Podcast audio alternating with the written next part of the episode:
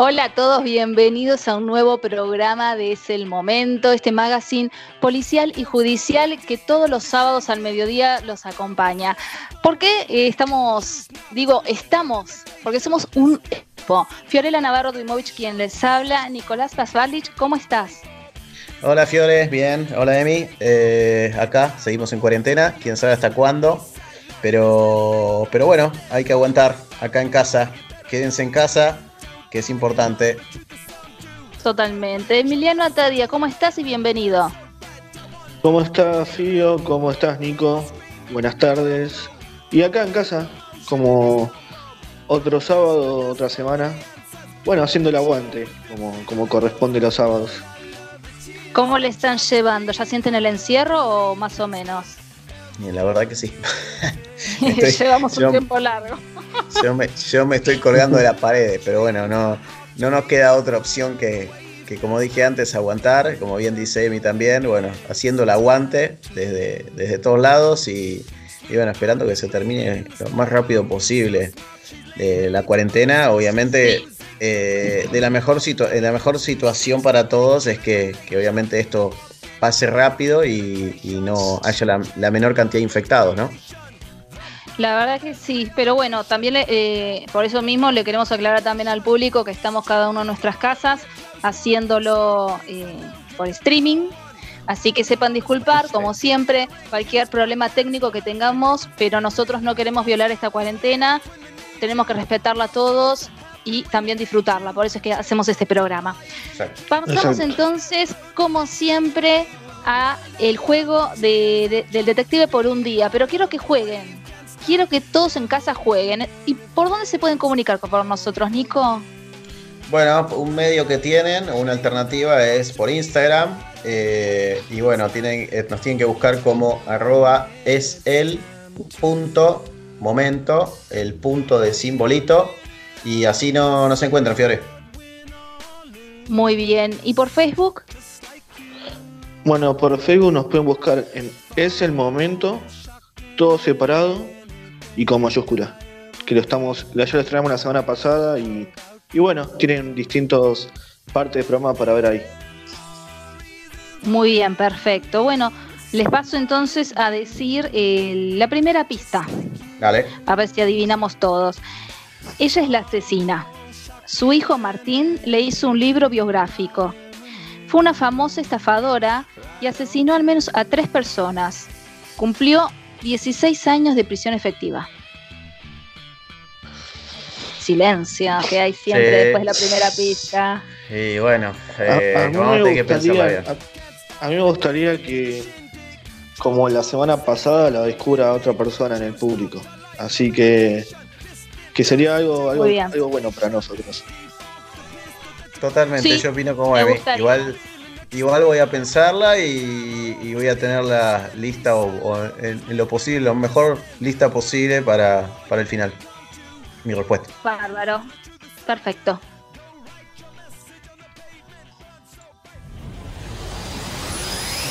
¿Estás escuchando?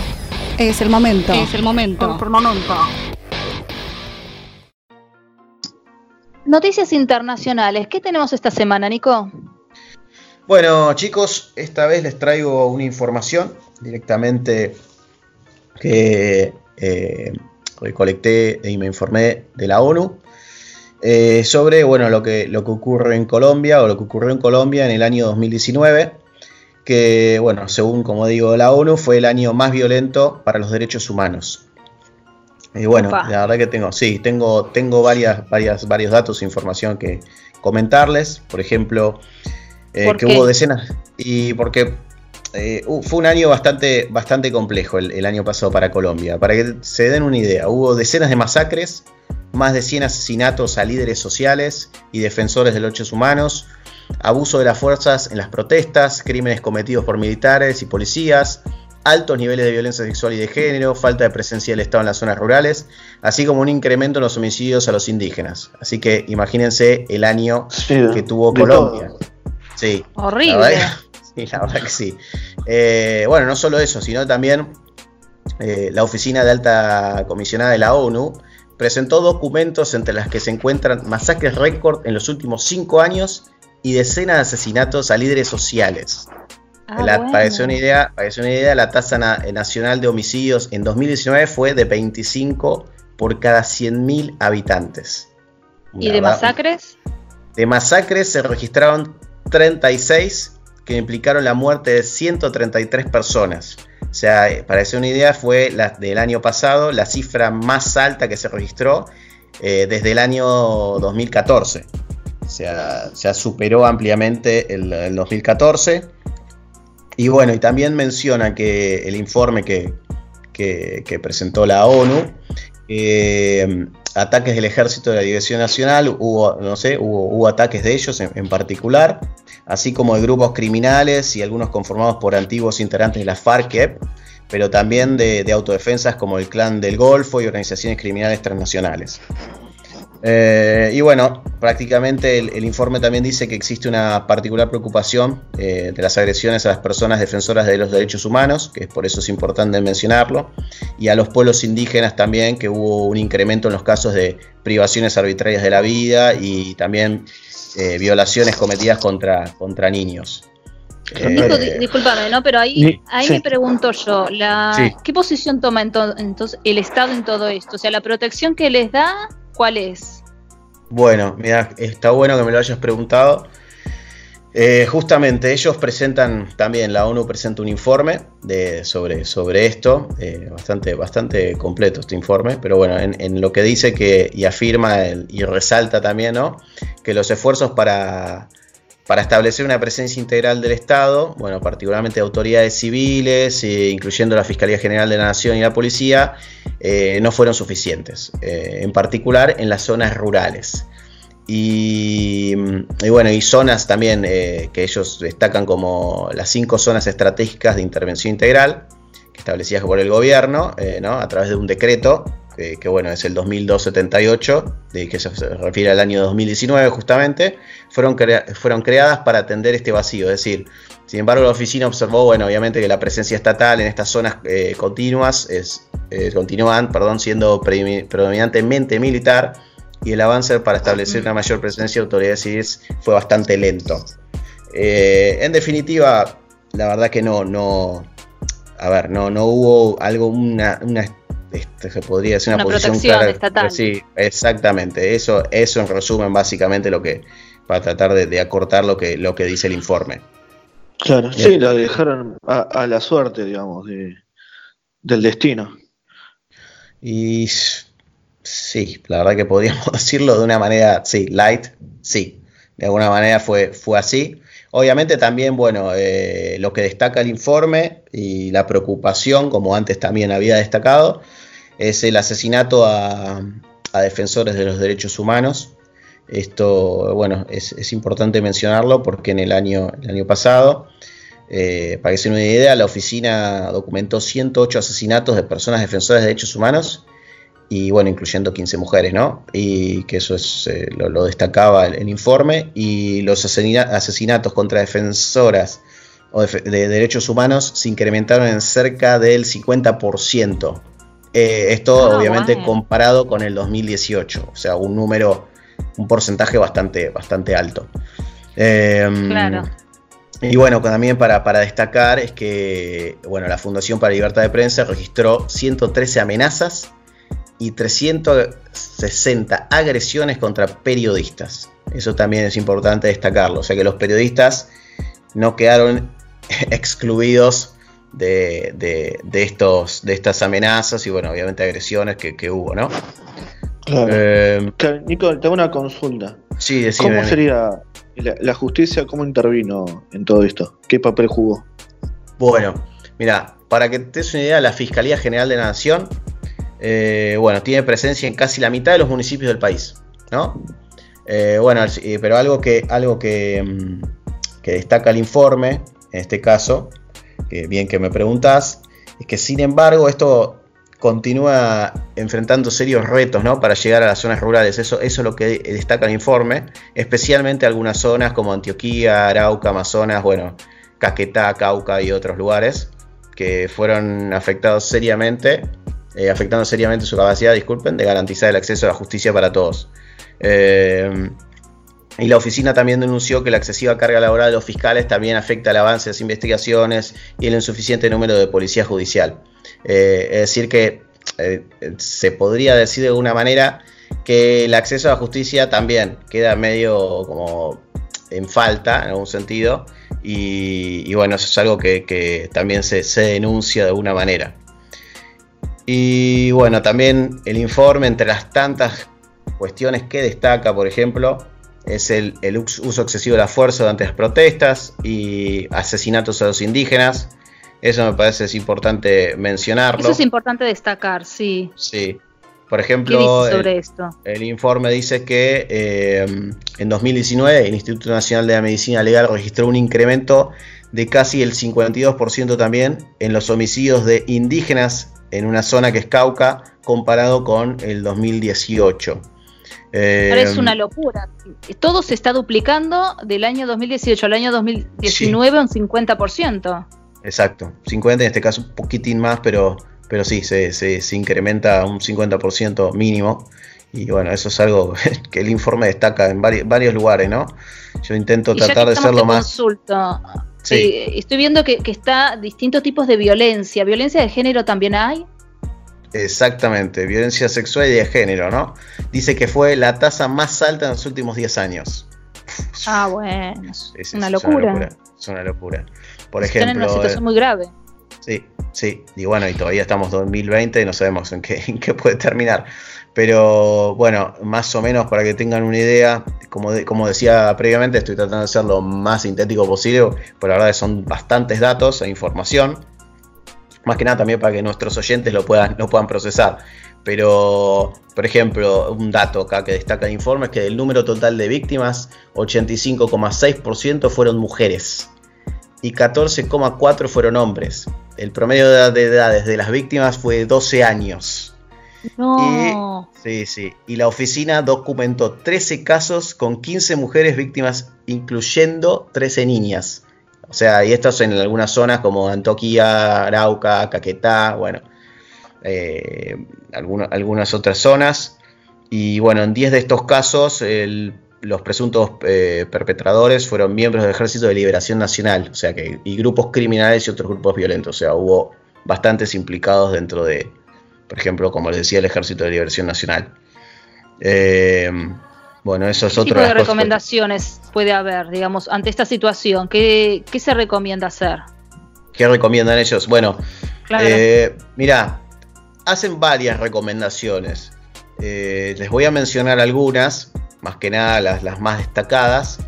Eh, por ejemplo, eh, las recomendaciones de la, que la oficina emitió, ¿no? En este caso. Eh, una es que alienta, bueno, alienta a la Fiscalía General de la Nación a ampliar sus investigaciones sobre las agresiones contra las personas defensoras de derechos humanos. Esa es una. Bueno, otra es exhorta al Estado a seguir avanzando en la implementación de todos los puntos del acuerdo de paz. Otra también insta al Estado a incrementar los refuerzos para establecer una mayor presencia de autoridades civiles del Estado en las áreas rurales. Recomienda incrementar el uso de las medidas colectivas de protección. Bueno, insta al Estado a restringir en la mayor medida posible, de acuerdo con las normas y estándares internacionales, el uso del ejército en situaciones relacionadas con la seguridad ciudadana, incluida la protesta social. Urge al Estado a, iniciar investigaciones exhaustivas, efectivas e independientes en relación con casos de eh, presuntos uso excesivo de la fuerza. Y bueno, la realidad que hay, que hay un montón más. Es una lista larga, en todo caso yo... Está claro que... Está claro que para mí, o sea, como lo veo yo, es se le fue de las manos completamente la situación a lo que es el Estado, el Estado colombiano. Porque acá claramente dice que se cuiden de no, usar el, uso excesivo de las Fuerzas Armadas. Entonces, claramente estamos hablando de un nivel de, complejidad que, están diciendo para un poco porque tampoco está bueno jugar como también dijimos con Dani en su momento, la teoría de los dos demonios, para justificar un hecho, un hecho de violencia, otro hecho de violencia también, me parece. No, la realidad que, que el informe, bueno, tira bastantes datos, pues en todo caso sí, los invito a, nuestros oyentes a que también lo puedan buscar, eh, se, pueden, pueden encontrarlo en, la fuente directa que es la ONU, pero, pero la realidad es que sí, el, el, año, el año pasado para Colombia fue, fue bastante dramático. Y, bueno, esperemos entonces que este año 2020 y el que sigue, ya que este es un año un poco especial, eh, estas cifras, en vez de duplicarse, bajen a la mitad. Muchas gracias, Nico. Vamos entonces ahora a una breve pausa. No te olvides de seguirnos en Instagram. Nos encontrás como arroba es el punto momento. Vamos con la segunda pista del detective por un día. Unan chicos en casa. La primera con la segunda, a ver si la sacan y nos escriben en Instagram. Vamos con papel y virome. Dale, o si no con el celu. Dale. Bueno, dos de sus víctimas eran sus amigas y una era su prima. Fue una asesina muy mediática. Ella murió en el año 2014 y su hijo la enterró en Chacarita con un nombre acortado para que nadie la identifique. O sea que tiene un nombre muy largo esta, esta asesina. Bien, veremos, veremos. Como, un apodo, como un apodo, algo, ¿no? Me suena así, ¿no? No sé, no sé, no sé. Puede yo ser. yo ya tomé nota en mi celular, como, no, como nos indicó Fiore, ¿eh? Yo ya, ya como alumno aplicado. Ya... libretita? Eh, tengo un cuadernito tipo secundario que lo tengo al lado. me alegro, me alegro. Bueno, Bárbaro. Vamos a hablar ahora, eh, cambiamos de clima totalmente, vamos a meternos de lleno a lo que son los crímenes del odio. ¿Qué, es un crimen de odio? Te preguntarás en casa. Tal vez lo escuchaste, me imagino que sí. Pero bueno, es un término que arrancó en los principios de los años 80 en la legislación de algunos países anglosajones. ¿sí? Eh, fue el impulso de la militancia LGBT que empezaron a introducirse figuras legales para visibilizar los delitos motivados por el prejuicio, la aversión y la discriminación hacia las, víctimas. Este es un término que eh, en realidad eh, también nació en Estados Unidos, ¿sí? que es hate crime, que son crímenes del odio, nació en el año 1985. Bien. Tenemos acá algunos datos del Observatorio Nacional de Crímenes de Odio LGBT, para así les cuento un poco de qué va. En el año 2019, o sea, el año pasado, acá en Argentina, eh, hubo 177 crímenes de odio. ¿Sí? ¿Esto por qué? Por la orientación sexual, la identidad o la expresión de género que tienen todas estas víctimas eh, fueron utilizadas como un pretexto para justamente vulnerabilizar los derechos y justificar su violencia. Del total de estas personas, de estas víctimas de crímenes de odio registrados el año pasado, el 64% corresponde a mujeres trans, o sea, travestis, transexuales y transgénero. En el segundo lugar, el 27%, se encuentran los varones gays cis. En el tercer lugar, las lesbianas. Y por último, los varones trans. De todas las víctimas, el 87%, 87, reciben violencia, violencia física y el 13% son asesinadas. Eso me parece un es un montón, porque la verdad es que más allá de las, de las víctimas fatales, que el 87% sean golpeados, insultados. o sea, eso, no trasciende mucho, lo dan como muy común. Claro, son como residentes de, de lo que hacen a futuro. Obvio, a finales de, mayo del año pasado, o sea, casi un año atrás, el número eh, de estas víctimas llegaba a 30.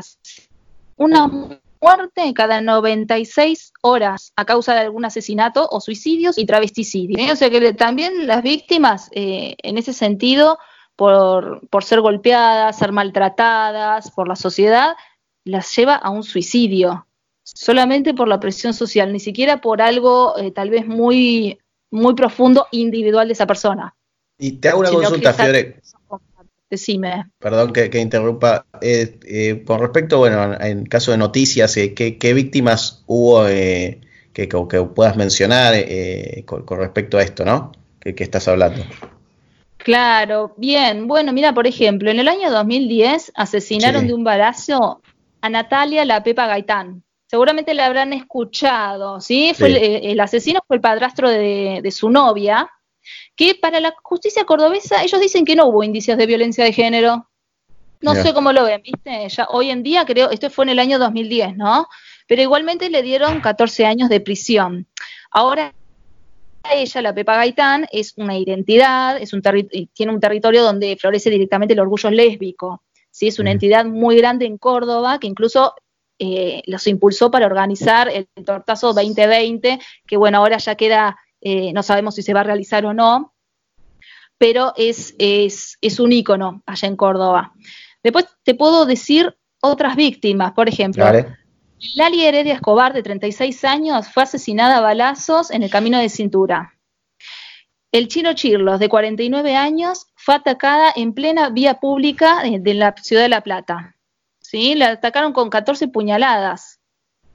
Oh. Yaritza Angélica Millones López, 29 años, asesinada en su casa de Montserrat.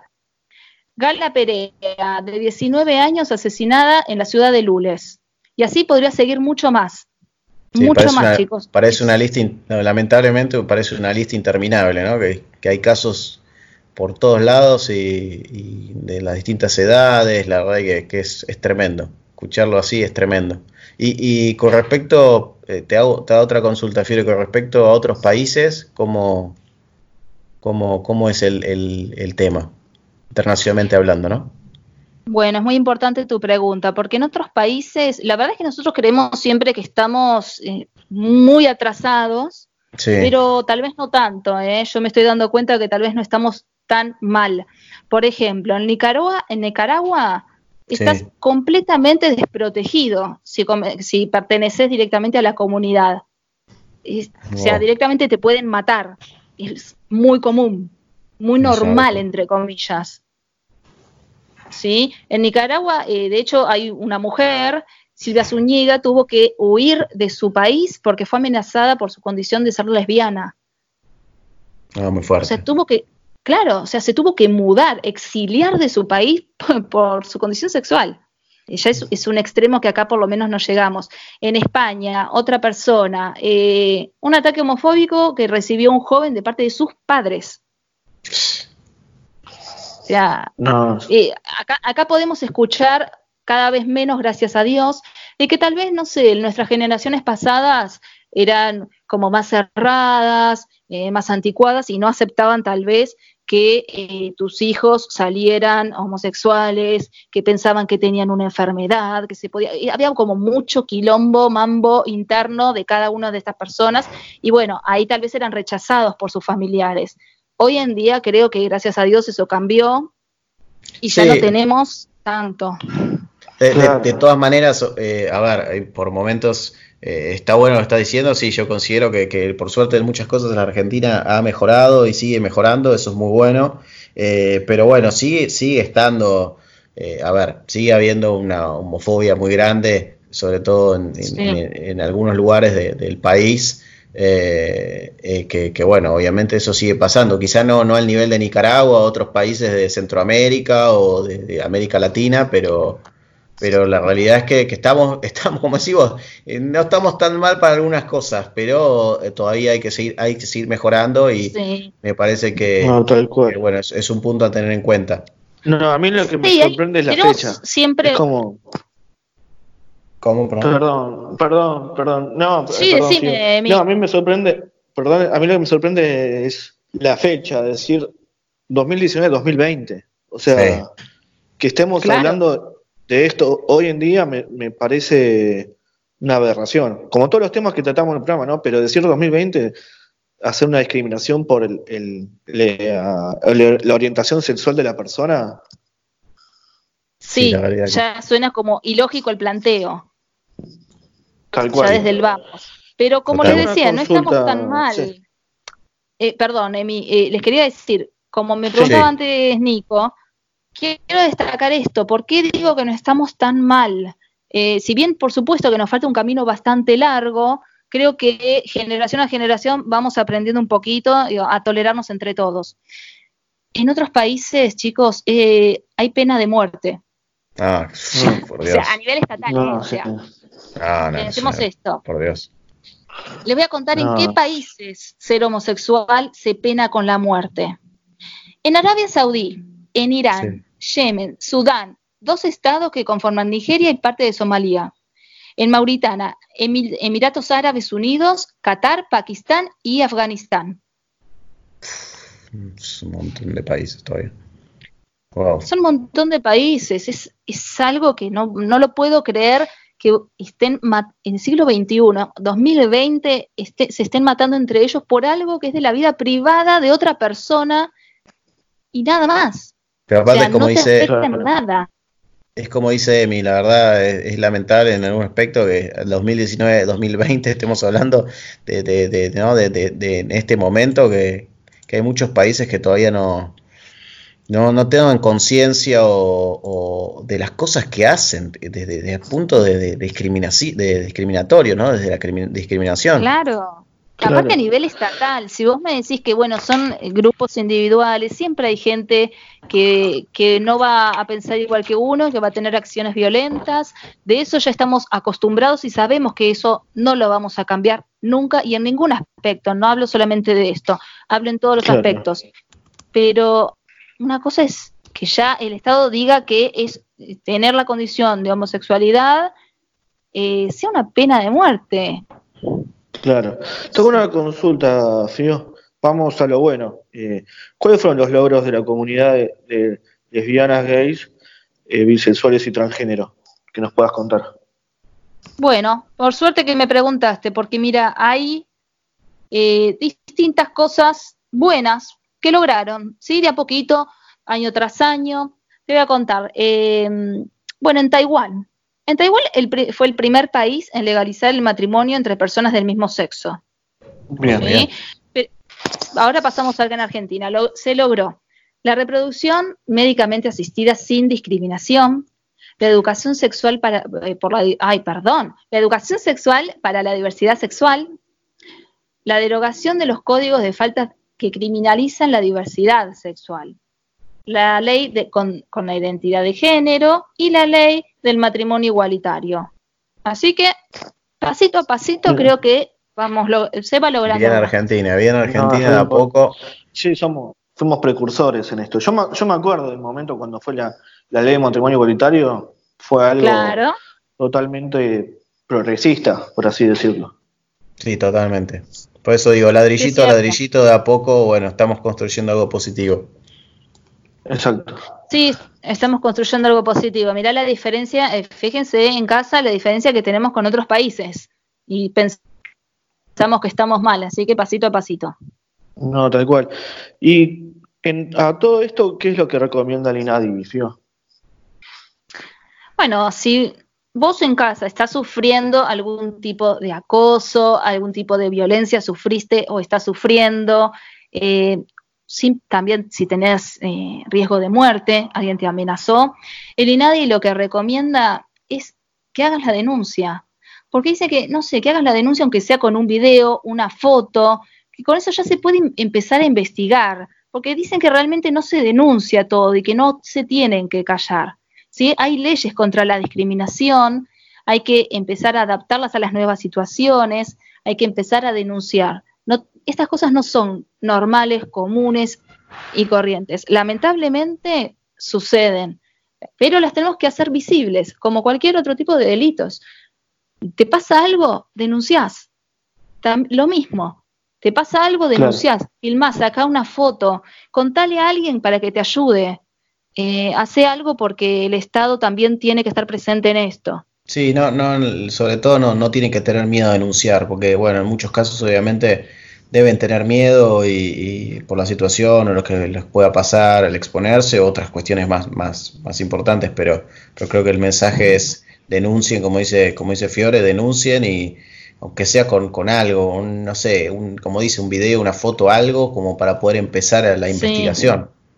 Sí, es importante bueno, lo que pasa es que también... Sí, no, perdón, no, que denunciemos ya sea la orientación sexual que tengamos. O sea, para si vemos esta clase de situaciones, me parece que cualquiera puede, podría denunciarlo también.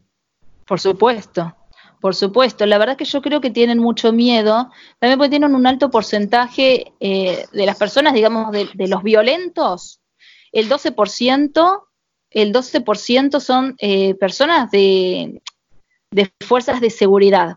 ¿Sí? O sea, violencia institucional. Por eso también creo que tienen, se retraen un poco más al momento de hacer las denuncias. Bueno, no importa, háganle igual y lleven testigos. Siempre vayan acompañados. Y si no pueden ir ustedes, que vaya ese tercero, ese amigo, esa amiga, esa mamá, ese papá, ese hermano, pero hagan la denuncia. No se queden callados, esto no es normal, no es usual y no tiene que pasar, porque que tengas una condición sexual u otra no cambia nada, no estás cometiendo ningún tipo de delito. Totalmente de acuerdo con, lo que dijiste. Bueno, me sumo. Esto es lo que esto es lo que tenía para contarles, así que espero que, que nos haga reflexionar un poquito. Sí, vamos a una breve pausa, enseguida volvemos. Momentos hay muchos, pero este es el momento. No te olvides de seguirnos en Instagram. Nos encontrás como arroba es el punto momento. Vamos a seguir entonces con la tercera pista de este acertijo. Ya acá eh, en, en Instagram y en Facebook ya directamente tiene que explotar. Nico, recordanos nuestras redes.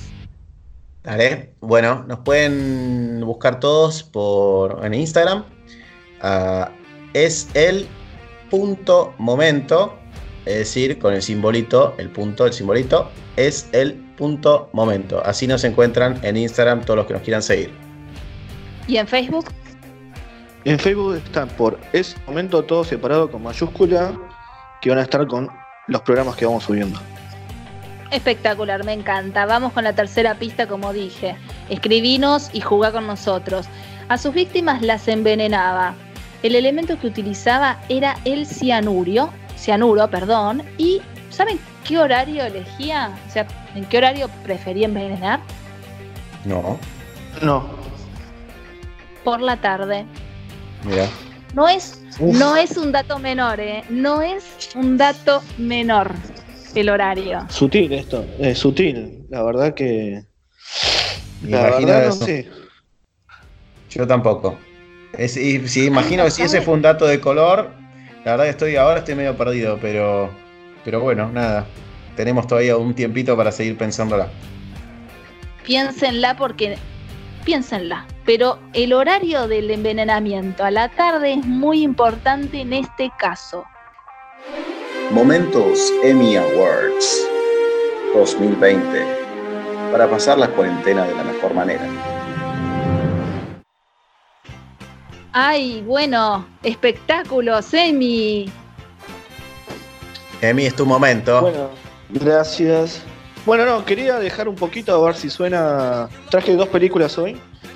Eh, sé que de fondo está sonando tema de una película que voy a hablar, así que voy a arrancar por esa película. El tema es recontra conocido, eh, mucho de oído, así que la película es de Blue Brothers. Eh, no sé si la conocen. Eh, tal vez la conocen por, por la tapa, que son dos, dos personas vestidas de negro con anteojitos. Es de los 80. No, a ver. no, ni idea. De los 80. Sí.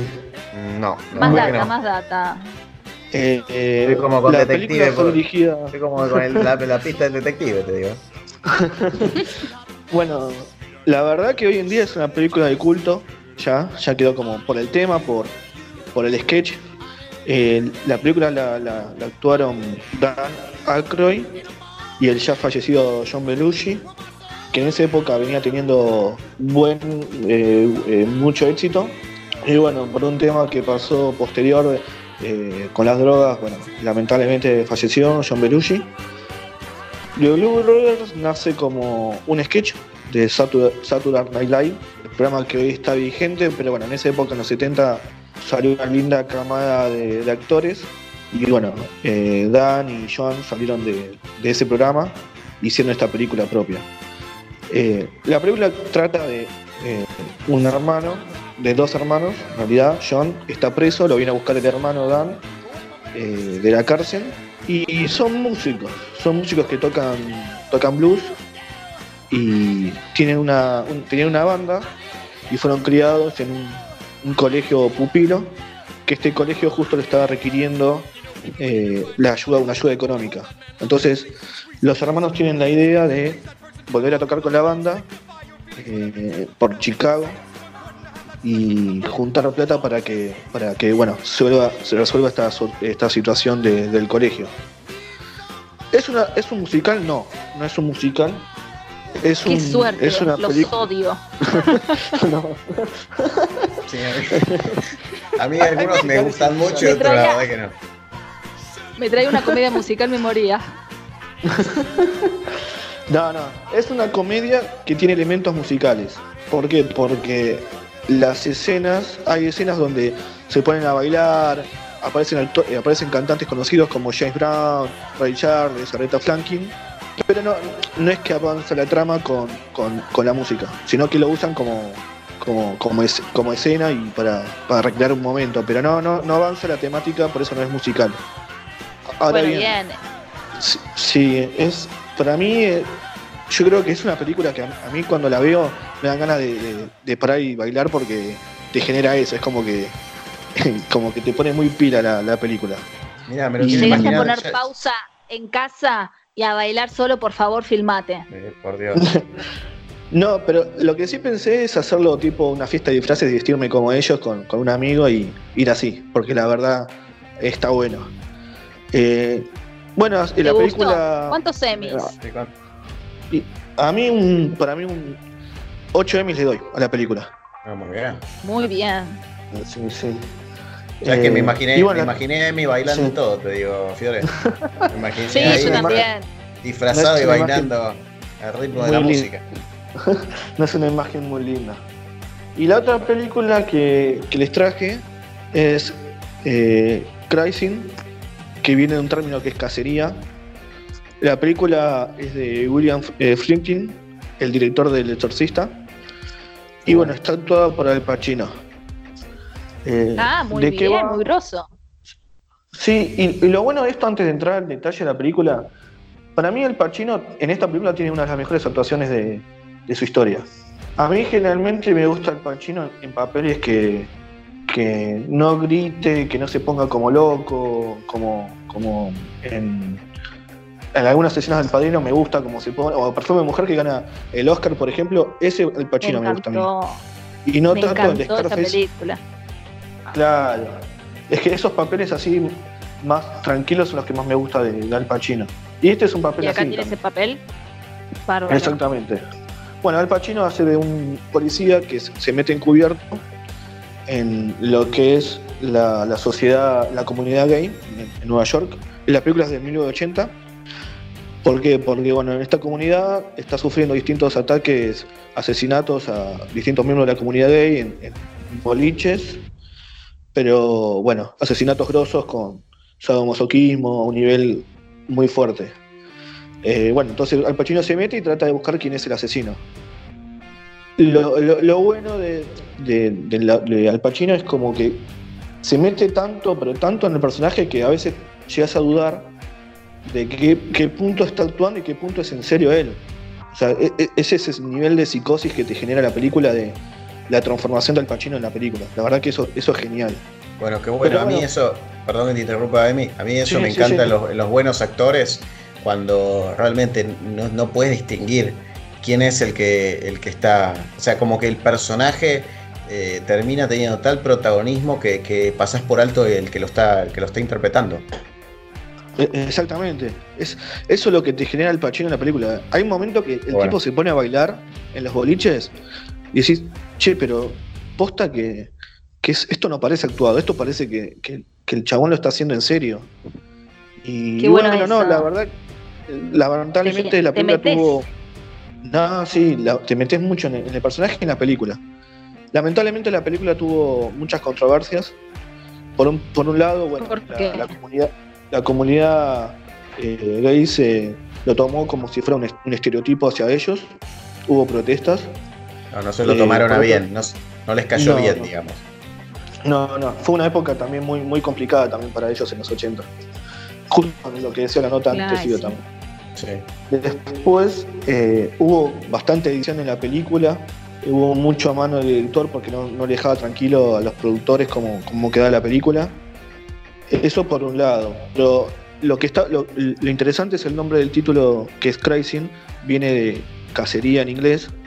Porque, porque Al Pacino bueno, está buscando el asesino, pero a la vez es un término que se utiliza para las personas tener relaciones en, cuando va caminando en la calle, para preguntarle si quieren tener un encuentro ocasional. Y es mucho lo que pasa eso en, la película. Por eso está ese juego, doble juego de nombre que, que me pareció interesante. Ah, mire, eso no lo sabía. Exactamente. O sea, bueno, eh, consulta. Consulta. O sea que lo que decís que es el término cacería y a la vez como que se van en cómo es, en la parte esa se encuentran en la calle. Es un, es, un, es un término que se utiliza para una persona de, esta comunidad que, va en, en, la calle, en un espacio público, y le pide a otra persona para tener un encuentro ocasional eh, sexual. Mira qué interesante. Yo tampoco no, lo sabía. No, no, no, no me ah, imaginaba. Pero bueno, ¿y cuántos? ¿Esto te gustó, esta peli? ¿Cuántos semis le das? La verdad que 7,5 eh, le doy. 7,5. Muy bueno. Sí. Igual todas aprobadas, súper aprobadas. Yo igual tengo acá como una duda, ¿no? Si bien eh, nos trajiste de todo, la verdad que nos vas trayendo eh, buenos puntajes, puntajes más o menos, eso está buenísimo. Pero digo, yo nunca escuché un 10, un 9. bueno, pero es exigente, Fiore. bueno, es exigente. por supuesto, es exigente, pero bueno, a ver, una, decime, Emi, una película que sea un 10. Así, no, tirame un título nada más. Fiore, pero no, no, déjalo, déjalo, déjalo a la sorpresa. El 10 es muy personal, pero por ejemplo, el 10 para mí es. El irlandés es un 10. El irlandés de Scorsese. O por, ejemplo, El Padrino, toda la trilogía del Padrino para mí es un 10. ¿Y un 0? no, bueno. Un 0, uh, no, no. No, no, no sé. Yo creo que la, peor película que vi en mi vida fue cuando tenía 14 años, que vi una película de Denzel Washington, que era El Embajador del Miedo esa película la pasé tan mal, me aburrí tanto en el cine esa vez. Yo creo que, no sé si un cero, pero es así, no, no me gustó. Un uno seguro. Un uno, no sé si llega, dice ahora. igual, eh, como que Denzel Washington, a partir de ahí es como que empecé, no, no me empezó, me empezó a no gustar. Pero bueno, con el tiempo lo, lo fui sobrellevando a Denzel Washington como actor. bueno, recordame entonces los dos títulos de las recomendaciones para hoy. Bueno, la primera que nombré era Blue Brothers. Esa si quieren ver un, día para reírse un poco, eh, está muy buena. Y la otra es Crazy, que es más de más un thriller. O sea, la primera para verlo un sábado después del programa. Exactamente, sí, sí. Es ideal. Bien, perfecto. Y la segunda para un domingo, tranquilo. Un domingo, sí, sí. Un domingo más bajonero, me parece. Bien. Un domingo de